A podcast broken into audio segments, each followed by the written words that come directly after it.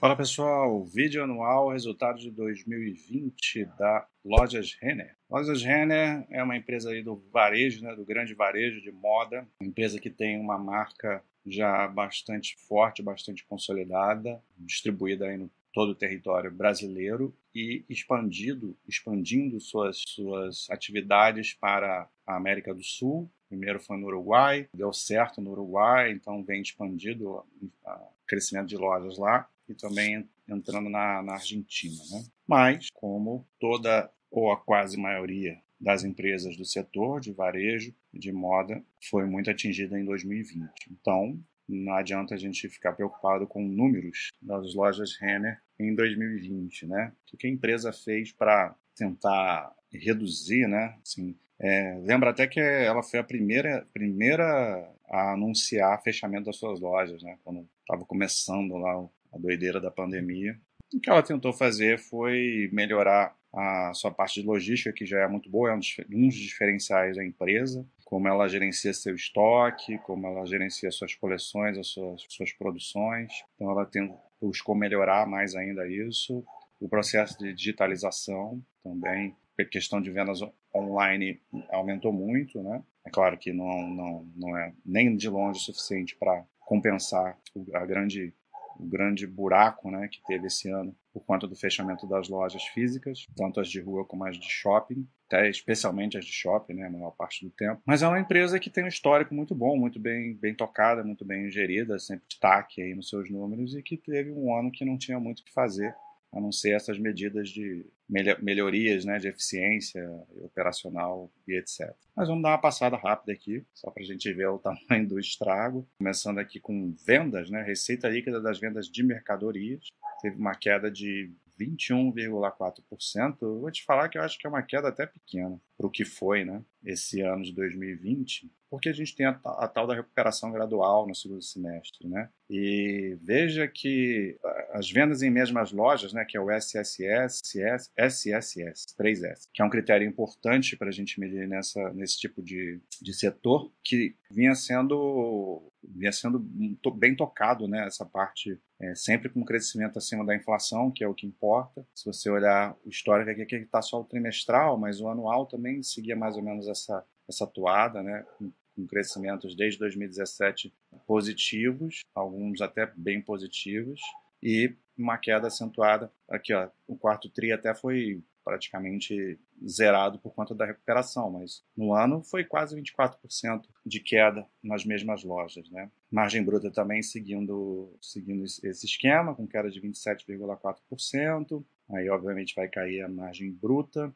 E esse tipo de empresa é bom você olhar o histórico mesmo, né? Que é um histórico de crescimento constante e teve, vai ter, no, no, quando, quando, a gente olhar daqui a 10 anos, essa empresa vai ter um, um buraco, assim, um momento aí de, de, uma grande queda, mas isso está acontecendo para praticamente todas as empresas desse setor, ou até mesmo todas as empresas da Bolsa, né? Tem exceções, óbvio, mas a maioria. Aqui, é, o que dá para fazer, né, que é a gestão de, de eficiência, melhoria de, de, despesas operacionais. E é claro que você tem o operacional diminuindo, a sua despesa operacional também vai diminuir por osmose praticamente. Mas tem como você reduzir outras coisas, né? na parte de gerais e administrativas, né? além da despesa com venda. Então, ela teve uma diminuição até boa, de 4,7% das despesas com vendas mais gerais e administrativas, e é, é claro que não, isso não é o suficiente para compensar a queda de receita, que caiu mais de 20%. Né? Aqui é um outro diferencial da empresa, que é a parte de financeira, né, de produtos financeiros, está relacionado, eles chamam de realize, né, a empresa,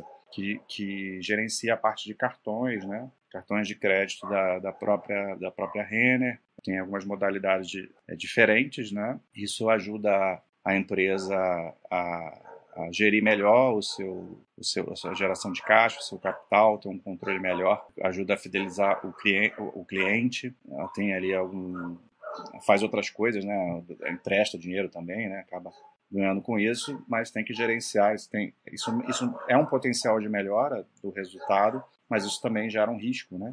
A mais, ela tem que controlar a inadimplência e ela conseguiu fazer bem isso esse ano, apesar da, da crise, né? É claro que o fato, quando você diminui muito, né, a sua parte operacional desse processo, você vai ter menos risco, né? De ocorrer inadimplência, mas mesmo assim você precisa gerir, porque a crise foi muito grande. E teve uma queda enorme né, da, do resultado de produtos financeiros, de 79,1%. a gente girava ali em torno de 391 milhões e, e caiu para 81. Né?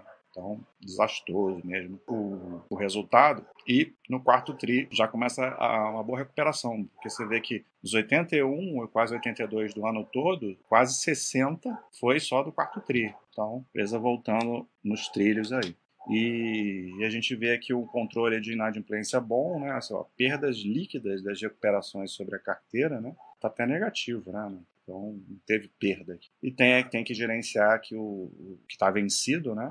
Vencido sobre a carteira, 15,9%, até resultado melhor do que do que do que estava no ano passado, no fim do ano, né? E aqui ele mostra os vencidos sobre a carteira pro forma, que até está menor, que aí é com um período menor de tempo, né? São refere-se a carteira de recebíveis até 180 dias. Então está bem controlado e, obviamente, influenciou muito esse ano o resultado anual. Mas o do trimestre já vem com boa recuperação. Aqui a gente vê o EBITDA ajustado total, né, juntando a parte de varejo e a parte de produtos financeiros e também bastante afetado, né? A gente vê aqui o EBITDA ajustado de aqui tem várias métricas, aqui 1.6 é, exclui a parte de arrendamento, né, que tem a ver com a aplicação do IFRS 16 e 1.1, né, é, 1.1 bilhões, um bilhão, é, inclui essa parte de, de arrendamento. Margem EBITDA, 17,9% se a gente incluir, e se a gente excluir o arrendamento, vai para 24,9%. E aí o, a gente vê uma situação de lucro líquido bem diferente do que foi a parte operacional, e isso tem a ver com a parte financeira, resultado financeiro. Né? A, teve uma grande recuperação de créditos fiscais, e isso fez com que o resultado financeiro fosse muito positivo, e acaba que o lucro líquido, que ter, considerando a sua parte operacional, teria uma queda tão grande quanto teve o EBIT da receita, é, e a gente não tem isso, a gente tem um resultado de até de crescimento do lucro de quase 1%, né, 0,9%, mas não é relacionado à sua atividade operacional, mas sim de uma. É dinheiro que está tá ali, né, de verdade, não é operação de, de crédito fiscal. Né? Então, a empresa acabou se, se safando aí, pelo menos nessa parte contábil, né? Margem líquida foi para 16,5%, então um bilhão o lucro líquido da empresa, praticamente similar ao que foi em 2019. Você vê aqui, ó, quarto trimestre foi 354 milhões, né? E os outros, os outros trimestres foram muito piores, né, que isso aqui. Então, claramente, bastante influência aí dessa parte é, financeira. A empresa é uma empresa que, do ponto de vista da alavancagem, é conservadora, apesar de, de ser bastante intensiva em abertura de lojas. Em 2020 isso, isso foi freado, né? Mas ela vai continuar esse processo de abertura de lojas. Então, a dívida líquida é de 712 milhões e a dívida líquida EBITDA aqui bem baixinha, né? Praticamente aumentou, tal, mas similar ao que ao que era ali em 2016, né? 0,6 vezes. É isso. Não tem muito o que falar das lojas Renner porque a pandemia atrapalhou muito o resultado dela, mas é uma empresa que, para longo prazo, segue com muita tranquilidade. A gente vê a recuperação dela no quarto trimestre e deve aos poucos voltar a ser a empresa que vinha sendo aí nos últimos anos. Um abraço.